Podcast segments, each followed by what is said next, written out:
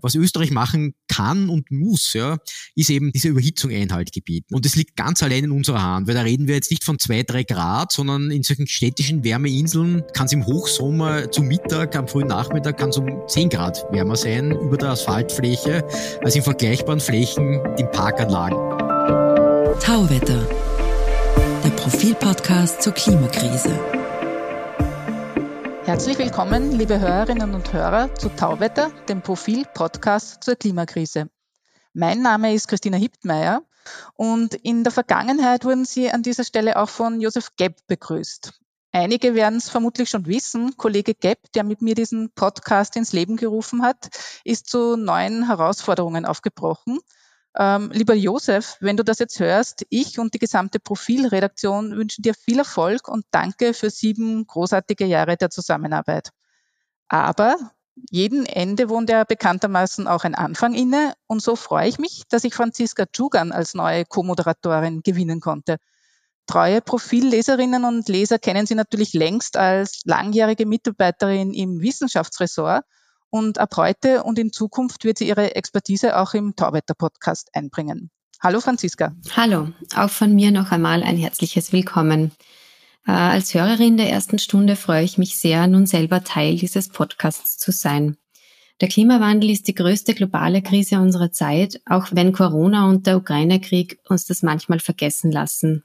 Es gibt viele Expertinnen und Experten, die sich ständig mit der Erderhitzung befassen. Zu erfahren, was Sie zu sagen haben, ist hochspannend und das bringt mich auch schon zu unserem heutigen Gast, dem Meteorologen Gerhard Wotawa von der Zentralanstalt für Meteorologie und Geodynamik in Wien.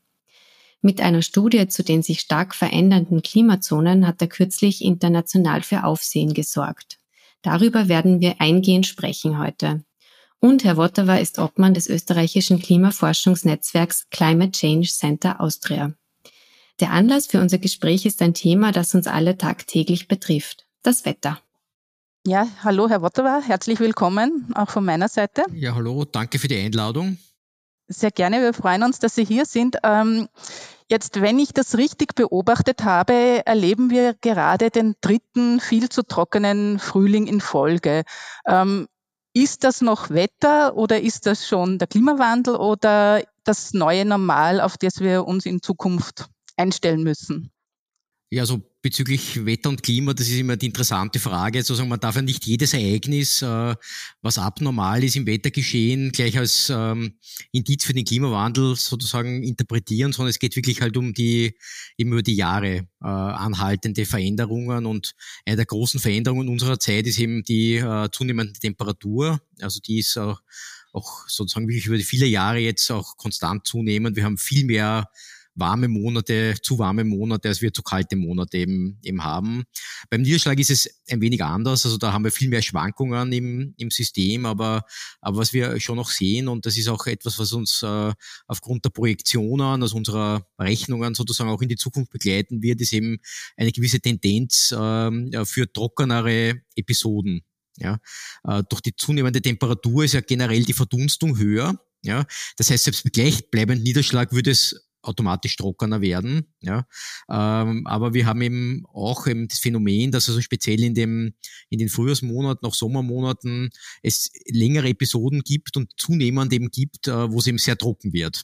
Ja, und, und diese zunehmenden Trockenheiten, äh, die halt früher halt alle paar 10, 15, 20 Jahre waren, die sind auch teilweise schon jährlich jetzt, ja, sind auch, halten auch immer wieder einige Monate an, ja, äh, und die führen eben zu großen Stress für die, äh, für die Vegetation generell, für die, für die Forstwirtschaft in Österreich, für die, für die Landwirtschaft auch, ja, äh, und sind schon eine, eine große Problematik auch für jetzt die Wasserversorgung in der Zukunft und bis zu einem gewissen Grad auch die Energieversorgung, weil ja Wasserkraftwerke auch ein Teil vom, von den erneuerbaren Energie, Energieträgern sind. Also ist es durchaus eine, eine Sache, die uns, äh, äh, die uns schon auch Gedanken macht, wie wir da sozusagen in den nächsten Jahren und Jahrzehnten eben da weitermachen. Last but not least natürlich, wir verfolgen ja auch teilweise den Wasserstand des Neusiedlersees und anderer Seen, ja, äh, und das ist auch eben, eben auch recht dramatisch, eben, dass eben wirklich Seen auch ähm, teilweise austrocknen.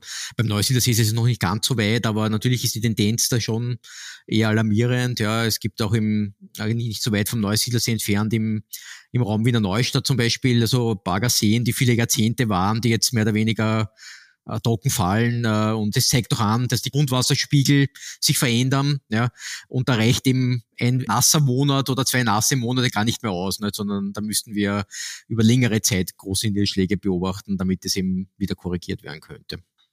Der, der Neusiedlersee wird ja, glaube ich, durch äh, Regenwasser gespeist, oder? Der hat ja kaum Zuflüsse, wenn ich das richtig verstanden habe, oder? Der hat keinen natürlichen Zufluss, genau, äh, und äh, wird durch Regenwasser und durch äh, Grundwasserspiegel äh, sozusagen gesteuert, ja. Und das ist eben der klassische Fall, wo, äh, wo eben Seen wirklich äh, sehr stark beeinflusst werden. Ja, es gibt natürlich auch Seen mhm. in Österreich, die Zuflüsse haben, äh, die ein bisschen im alpinen Bereich sind, die sind da weniger betroffen. Aber, aber die sogenannten Steppenseen, und der, der Neusiedler See ist einer, ein Steppensee, äh, die sind eben sehr stark äh, potenziell betroffen. Und das sieht man jetzt auch langsam, aber sicher, dass da eben, eben Wasserstände eben äh, systematisch sinken hat über Jahre hinweg. Und wenn man das jetzt auch so regional beobachtet, sagen wir innerhalb von Österreich, ähm, ist es anscheinend so, dass manche Gebiete kaum Niederschlag oder viel weniger Niederschlag haben, andere dafür viel zu viel oft. Ist das richtig oder und woran liegt das, wenn es jetzt so ja, wäre? Naja, was, was schon der Fall ist, also jetzt im, im März zum Beispiel diesen Jahres hatten wir eine äh, relativ äh, lange Periode von, wo es total trocken war und da war in ganz Österreich relativ flächendeckend vom West nach Ost waren äh, die Niederschläge zu wenig. Ja. Äh, was wir auch sehen ist, dass im, am Ende des Winters oft die Schneedecke nicht mehr so dick ist wie, wie vergangen. Das heißt, da fließt doch dann nichts mehr ab. Also früher war eben schon noch der Fall, dass eben vielleicht im März oder April trocken war, ja. Aber da war so viel Schnee überall, dass, ähm, dass der schmelzende Schnee eben dazu geführt hat, dass Wasserstände eben geblieben sind. Das fällt jetzt in vielen Regionen weg. Ja, es ist äh, äh die Schneeschmelze teilweise schon Anfang März abgeschlossen im Alpenvorland und so weiter. Ja, kommt nichts mehr nach. Ja.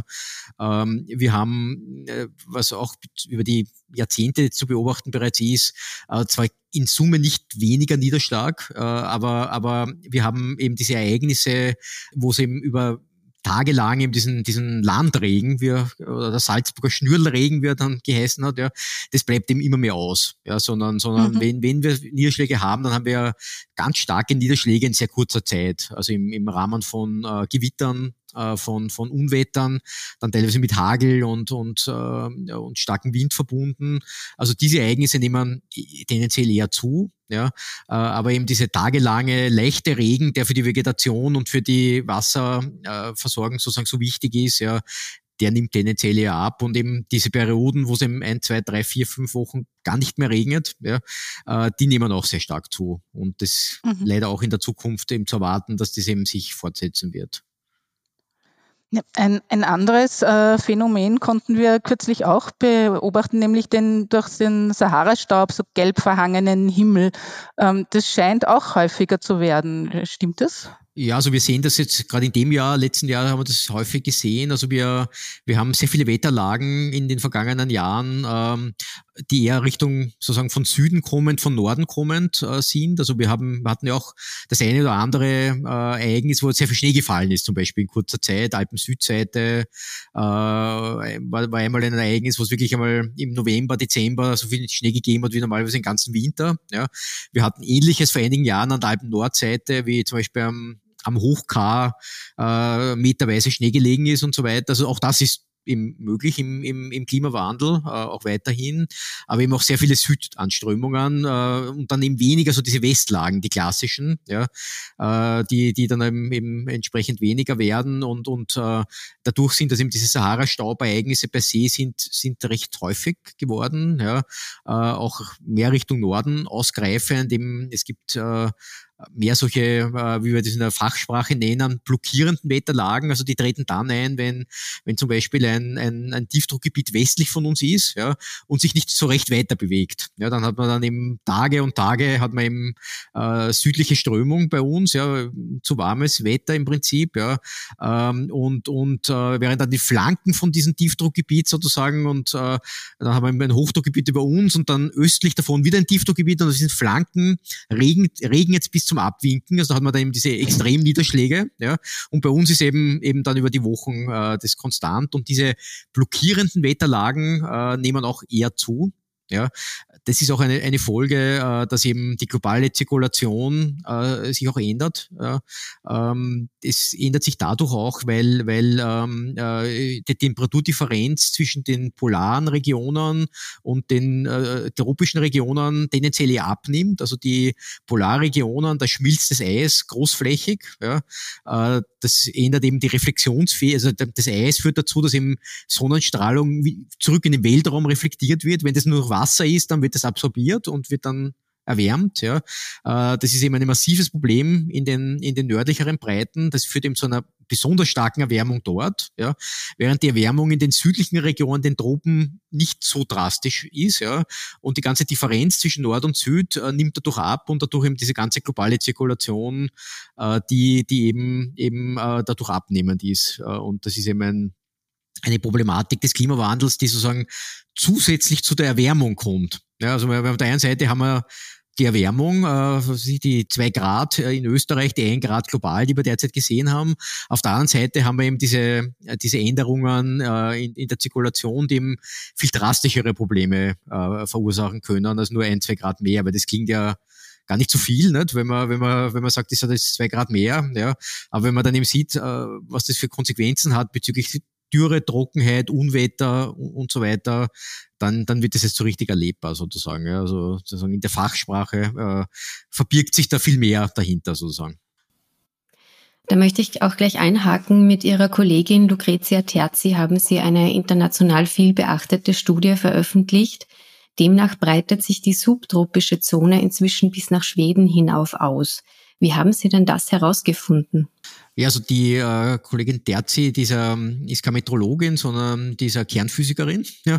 Und das Beryllium-7 ist eine, äh, ist ein, ein, sind Radionuklide, äh, die werden durch die extreme Sonnenstrahlung gebildet in der oberen, äh, also in der Stratosphäre im Wesentlichen, also dort, wo die Kombination aus noch relativ dichter Atmosphäre, aber immer noch sehr, sehr, sehr intensiver Strahlung eben ein optimales Level erreicht. Das ist also meistens in der, in der Stratosphäre, teilweise auch in der untersten Troposphäre Troposphäre, also die Troposphäre sind die untersten zehn Kilometer unserer Atmosphäre klassisch gesagt dort, wo das Wetter sich abspielt, also wo die Wolken sind, wo der Regen ist. Ne? Und die Stratosphäre darüber, hin, darüber liegend ist, ist eine, eine eher wolkenfreie Schicht, wo eben, eben auch gewisse Spurengase und so weiter äh, noch vorhanden sind und dieses Beryllium 7 speziell dort. Nicht? Und jetzt ist eben die, die Phänomen, das Phänomen ist eben das, es muss also Wetterereignisse geben, äh, die das, die das Beryllium 7, dieses Radionuklid, von der Stratosphäre nach unten schaufeln. Ja, und eben vereinfacht gesagt, tritt das dort auf, ja,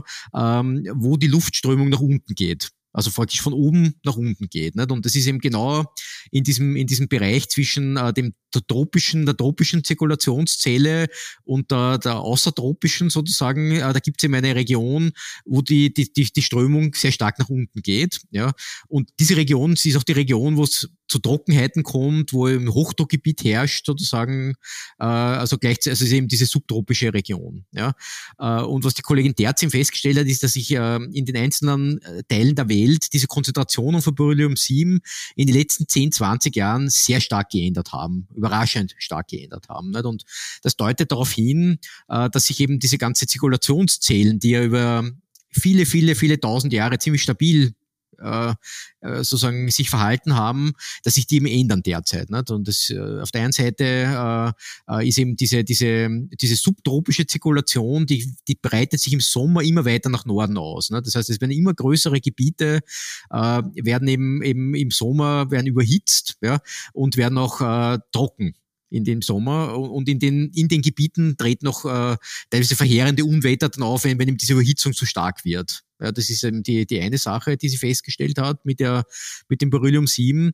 Und auf der anderen Seite steckt die gesamte Grenze der, der, der, der sogenannten Troposphäre, also die ungefähr bei 10 Kilometer liegt, plus minus, also in, in den Tropen höher, in den mittleren Breiten Polarregion tiefer. Ja, da sind es nur 5, 6 Kilometer, in den Tropen sind es 15, 16 Kilometer. Die steigt an. Ja, das heißt, es wird immer das, das die Möglichkeit von solchen Gewitterwolken äh, in die Höhe zu wachsen, wird dadurch sehr stark gefördert. Ja, das heißt, die, die Wolken wachsen dann auf 13, 14, 15 Kilometer Höhe. Ja, äh, das führt dann zu Hagel äh, und das führt im Extremfall, wenn es da zu einer Windscherung oder einer Winddrehung kommt mit der Höhe, auch dazu zu, zu diesen Tornados, diesen Windhosen, die halt dann besonders große Schäden anrichten können. Also, also Hagel, Tornados äh, sind also ein, eine Folge davon. Und das Dramatische an der Situation ist, dass, äh, dass in den vergangenen Jahren Jahren, Jahrzehnten in diesen Berichten des Weltklimarates war das sozusagen eine, eine Folge, wo gesagt hat, das hat mittlere oder niedrige Wahrscheinlichkeit. Ne? Äh, anhand der Daten müssen wir davon ausgehen, dass diese Änderung bereits eintritt. Also das ist jetzt nicht etwas, was wir jetzt äh, bis zum Jahr 2050 erwarten, sondern das ist wirklich bereits wird das jetzt derzeit in, in, in diesen Jahren eben bereits Realität. Also man sieht es eben an diesen Spurengasen, äh, dass eben, eben äh, diese Änderungen bereits in Gange sind und dass die weiter fortgeschritten sind, dass man eben auch gedacht hat. Ja, vielleicht auch ein Punkt zur globalen Erwärmung. Auch die ist eher im oberen Bereich von dem, was eben in den 80er Jahren eben geschätzt wurde, äh, was eben im Jahr 2020 äh, bis 2030 im eintreten wird. Äh, also wir haben teilweise schon Erwärmungen, die man eher erst bis 2040, 2050 äh, erwarten würde. Also wir sind nicht in der Situation, dass man sagt, es ist eher weniger als erwartet, sondern wir sind in der Situation, das ist eher an der Obergrenze des Erwarteten derzeit auch die, die, die Situation. Ähm, weltweit hat ja die Durchschnittstemperatur um etwa ein Grad zugenommen. In Österreich sind es ja bereits zwei. Woher kommt denn dieser Unterschied überhaupt? Also ganz einfach gesprochen, erwärmen sich also Gebiete, äh, die eher sozusagen äh, ozeanisch geprägt sind, äh, erwärmen sich weniger als die Gebiete, die, die sozusagen kontinental geprägt sind. Also das hat einen relativ einfachen Grund, weil die Erwärmung über, über das CO2, das kommt eben, das kommt eben durch die Erwärmung, ist nicht die Erwärmung der Atmosphäre durch die Sonnenstrahlung, ja, sondern es erwärmt sich ja der Boden vorwiegend durch die Sonnenstrahlung. Das ist so wie eine Herdplatte. Ja, und dieser erwärmte Boden ja, strahlt dann die Wärme wieder in die Atmosphäre und das Kohlendioxid und andere Klimagase äh, reagieren darauf ja, und strahlen das wieder zurück, die Hitze. Das ist wie im, wie im Glashaus sozusagen, wo eben die Wärmestrahlung äh, in, im Glashaus drinnen bleibt. Nicht? Und, und äh, äh das ist eben speziell eff effektiv in, in, in, in Landregionen, in kontinentalen Regionen und besonders äh, sozusagen äh, auch aktiv in, in Regionen, wo es besonders starke Abstrahlungen, besonders starke Abkühlung im Winter gibt. Also zum Beispiel im, in diesem ganzen sibirischen Bereich, im, im, in, äh, im, im asiatischen Kontinent und so weiter, wo sich eben enorme Abkühlungen äh, sozusagen über die über viele Jahre sozusagen, äh, wo man bekannt war, wie, wie kalt es dort wird, dort ist es viel weniger kalt in den letzten äh, äh, Jahren geworden. Und eben dieser Klimawandel äh, ist wie, wie Wärmedämmung in Wirklichkeit. Nicht? Wenn ich mein Haus dämme, ja, äh, dann, dann, äh, dann, dann wird's warm im Haus nicht? Und, und die Abkühlung, wenn es dann im die, die, die Wärme wegkommt von der Sonne, weil eben zum Beispiel äh, Winter ist, ne? die Abkühlung dauert dann immer länger. Ja, das heißt also, wo früher schon im November es eiskalt war, da, dort ist erst im Dezember oder vielleicht sogar erst im Jänner wird es erst so richtig kalt. Ja, das heißt, es dauert immer länger, ja, bis es bis es kalt wird und die, die, die Abkühlung wird immer geringer. Ja, und das sehen wir speziell in diesen in diesen Regionen. Also das heißt also im im Kontinent teilweise drei vier Grad äh, sieht man das bereits. Ja, äh, im ozeanischen Bereich ist es nicht so dramatisch, da ist es eher unter ein Grad. Ja, und Österreich liegt ein bisschen in der Mitte. Nicht? Also und und äh, bei die zwei Grad ist eben jetzt kein Extremwert, aber es ist ein erwartbarer Wert. Also wir sind jetzt sozusagen in allen äh, europäischen Mittelmeer, äh, Übergangsklimate sind wir, sind wir eben, eben entsprechend gut drinnen in, in, mit der Erwärmung. Ähm, wo, wo sich besonders erwärmt auch, muss man dazu sagen, ist im Mittelmeerbereich generell, in dem, im mediterranen Bereich, ja, also südlich von uns, ja, wo wirklich dann dann Zonen sind, wo es im Sommer dann schon jenseits der 40 Grad regelmäßig hat, wo, wo dann Waldbrände, äh, Vegetationsbrände und so weiter auftreten, wo es wirklich dann schon wirklich schwierig wird, ohne, ohne technische Hilfsmittel auch, auch zu leben in diesen Regionen teilweise. Also das ist eben auch eine, eine der Problematiken des Klimawandels eben, eben, dass solche Regionen eben, äh, das ist in Zeit teilweise im Jahr immer schwieriger wird. Kann Österreich jetzt als, als kleines Land überhaupt irgendwas ausrichten gegen dieses globale Phänomen der Erderhitzung? Ja, also da gibt es eben zwei Aspekte, die, die man da betrachten muss. Also der eine Aspekt ist im generell die Konzentration der Treibhausgase in der Atmosphäre. Nicht? Und das ist ein, diese, diese Gase sind, äh, die werden ja weltweit freigesetzt durch die Industrie, durch äh, äh, den Verkehr. Äh, und da ist ein Land wie Österreich, hat also circa 0,3 Prozent äh, der globalen äh, CO2-Emissionen, also Freisetzungen von, von dem wichtigsten Treibhausgas von CO2. Das ist also im Vergleich äh, zu Ländern wie äh, China und USA ist es also vernachlässigbar fast. Ne? Das ist also so, es ist äh, sehr wenig ähm, äh, Freisetzung per se. Das heißt, wenn Österreich jetzt gar nichts mehr emittieren würde nächstes Jahr, würde das das Klima nicht äh, sehr stark verändern grundsätzlich. Ja dass Österreich trotzdem etwas tun muss, liegt auf der Hand, weil Österreich als, ähm, als reicher Industriestaat sozusagen auch äh, die technischen und finanziellen Möglichkeiten hat dieser Transformation dieser Wirtschaft. Das heißt also, ähm, es muss ja ziemlich sicher von Europa ausgehen, diese Änderung äh, und auch von den USA. Ja? Äh, und da ist Österreich natürlich ein Land, was gefordert ist, aber, aber de facto würde es, wenn es nur Österreich macht, nichts ändern. Ja, was aber schon der zweite Aspekt von diesem, von dieser globalen Erwärmung ist, ist eben, äh, die Erwärmung ist ja nicht, es wird ja nicht die Luft erwärmt von der Sonne, sondern es wird eben der Boden erwärmt von der Sonne. Ja, das heißt also, was wir vermeiden müssen, ist diese, diese großen Überhitzungsflächen. Das heißt also, alles, was in Richtung geht, äh, äh, Änderung der Landnutzung, was in Richtung geht, äh, Abholzung von Wäldern, was in Österreich eh nicht so stark ist, ja, aber wo Österreich Europameister fast ist und fast Weltmeister ist, ist eben der, der, der Flächenverbrauch generell. Ja. Also wir wandeln immer mehr Fläche in Österreich, ja, da geht es um Fuß, Fußballfelderweise, ja, äh, wandeln wir in Bauland um und, und versiegeln diese Fläche. Ja, und es stehen, es entstehen dann große Gebiete mit versiegelter Fläche, wo die sich dann im Sommer extrem stark erhitzen können. Ja, äh, auch die Städte wachsen natürlich in die, in die Fläche hinein, äh, die größeren, äh, mit den Shoppingzentren, die entstehen ja nicht im, im Stadtzentrum, sondern die entstehen ja dann immer weiter vom, äh, entfernt vom Stadtzentrum und man schafft dann große Gebiete, äh, äh, die sich extrem stark überhitzen. Und das hat eben zur Folge, äh, dass in diesen Gebieten auf der einen Seite äh, wird es ungemütlich für die Bevölkerung, ja, so in der Nacht äh, kühlt es nicht mehr so richtig aus, ja. Auf der anderen Seite entstehen aber in diesen Gebieten auch vermehrt ähm, äh, heftige Unwetter. Ja, eben durch diese Überhitzung, durch diese, diese starke Erwärmung äh, geht die Luft in die Höhe, wird in die Höhe gerissen, es entstehen äh, Unwetter, es entsteht Hagel, ja, teilweise die in, über diesen Gebieten eben gefördert wird und dann weiterzieht. Uh, und wir kommen dann halt in, in, in Bereiche rein, wie, es teilweise in den USA auch ist, uh, uh, in, diesen, in diesen großen Ballungsräumen, wo lauter Einfamilienhäuser stehen, ähm, speziell im, im Süden der USA. Ähm, Phoenix, Arizona ist ein, ein gutes Beispiel, einer der größten städtischen Hitzeinseln der Welt, ja, wo eben auch sehr viele Tornados und, und Unwetter entstehen aufgrund dessen. Ja. Das heißt, was Österreich, ja, was Österreich machen kann und muss, ja, ist eben diese Überhitzung dieser Überhitzung Einhalt gebieten. Also da können wir was tun und da müssen wir was tun. Ja.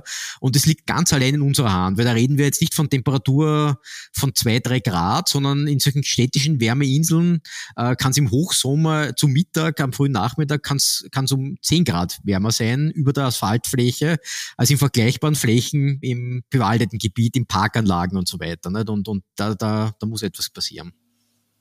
Da muss man auch gleich denken an den Tornado, den es einmal in Schwächert gegeben hat am Flughafen. Also sowas, auf sowas müssen wir uns dann einstellen. In Tschechien war letztes Jahr ein Tornado, wenn ich mich richtig erinnere. Genau. Also in, Tschechien, äh, da gibt es also große landwirtschaftliche Flächen, auch an der, äh, in, der, in der Region zwischen äh, nördlichen Niederösterreich und, und Tschechien. Also diese großen landwirtschaftlichen Gebiete zum Beispiel, wo, wo auch nicht äh, keine, keine Bäume stehen und so weiter, das triggert eben auch solche Tornados, ja, das, äh, und auch natürlich große versiegelte Flächen wie, der, wie Wien und das Umland. Das triggert auch äh, solche Tornados äh, sehr stark, ja.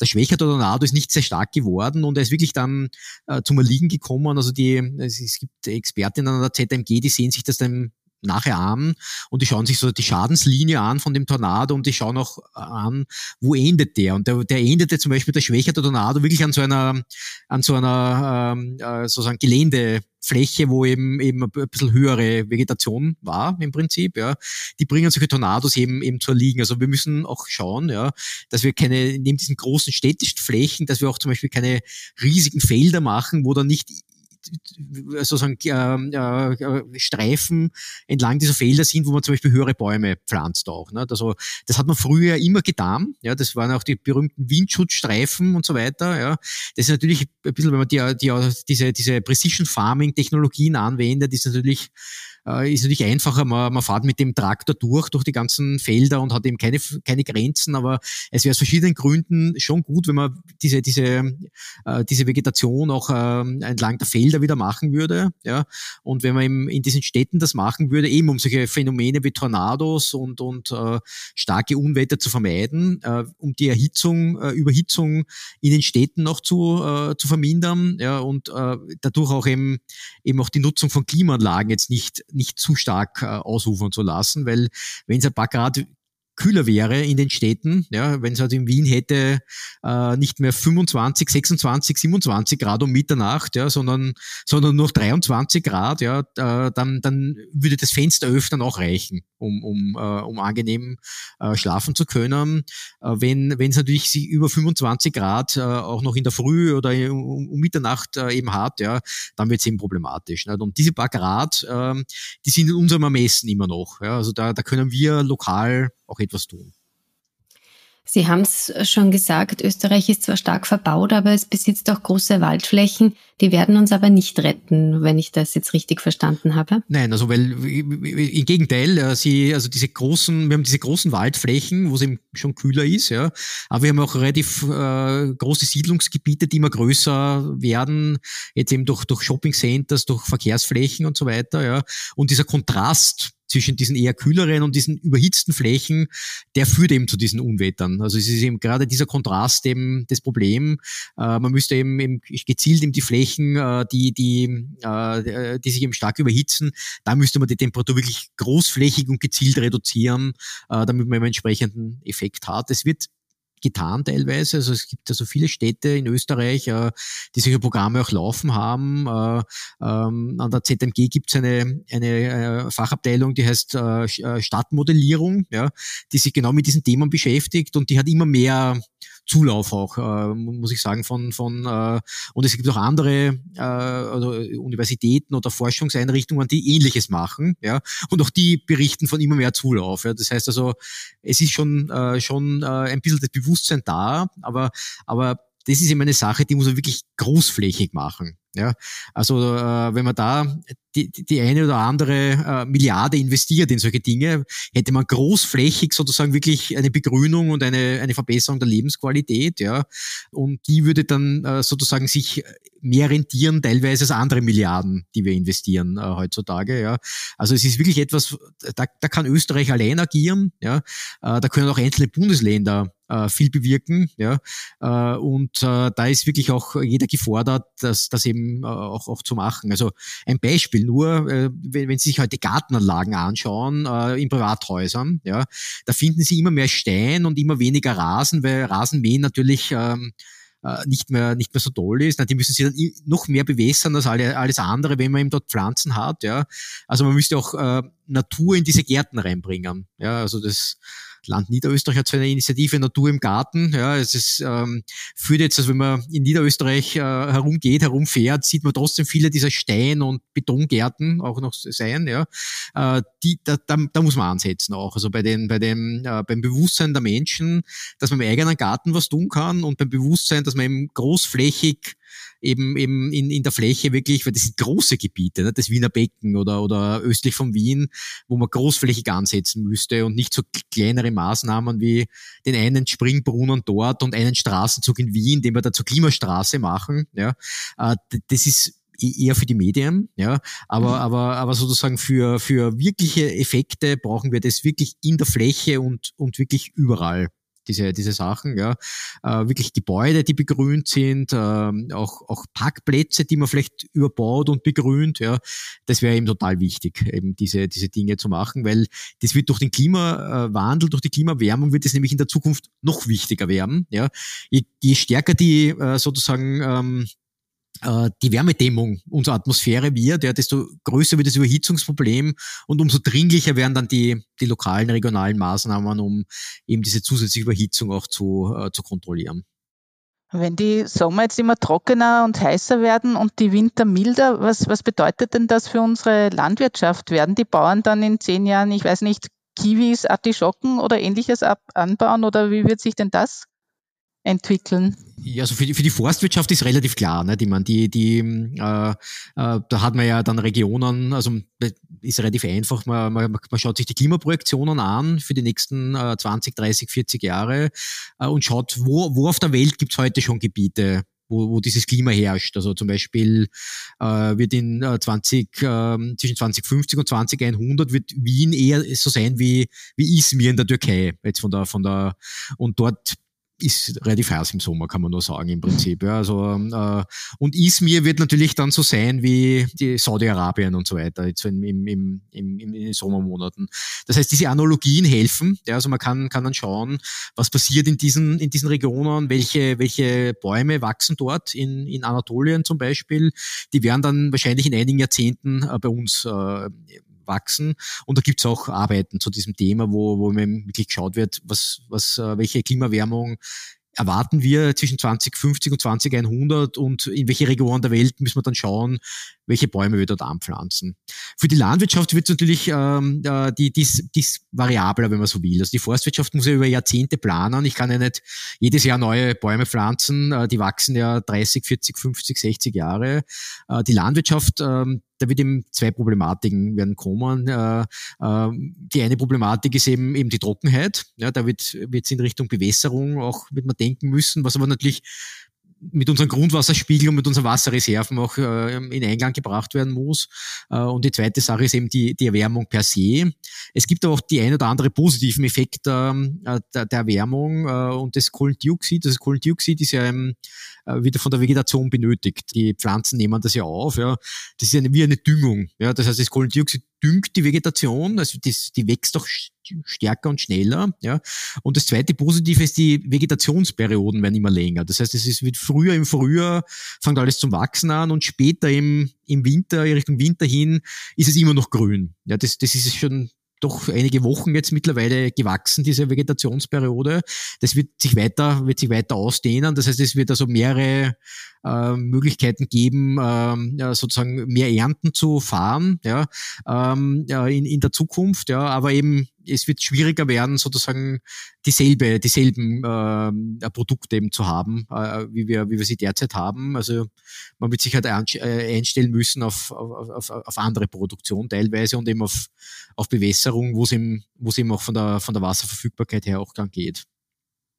Und natürlich eine Möglichkeit ist, ist vertikal, nicht in die Höhe zu gehen weil da, da natürlich in der Höhe hat man dann auch äh, äh, entsprechend äh, ein, ein, kühleres Klima sozusagen. Da hat Österreich eine gewisse Möglichkeit, aber natürlich nur sehr beschränkt. Also ich kann das Machfeld jetzt nicht in, ins Mittelgebirge verlagern. Ich meine, das geht sich flächenmäßig. Weizenfelder am, am, am Raxplateau, genau. oder?